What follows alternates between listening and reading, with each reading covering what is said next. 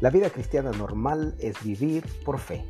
Y mientras atravesamos la jornada en este mundo, tu deseo y el mío debe ser caminar con Cristo. Somos cuerpo, alma y espíritu. Y estos deben estar concentrados y conectados en Dios. Sigamos sus consejos y mantengámonos en el camino correcto. Somos Francisco y Fabiola y esperamos que este episodio sea de gran ayuda para tu vida.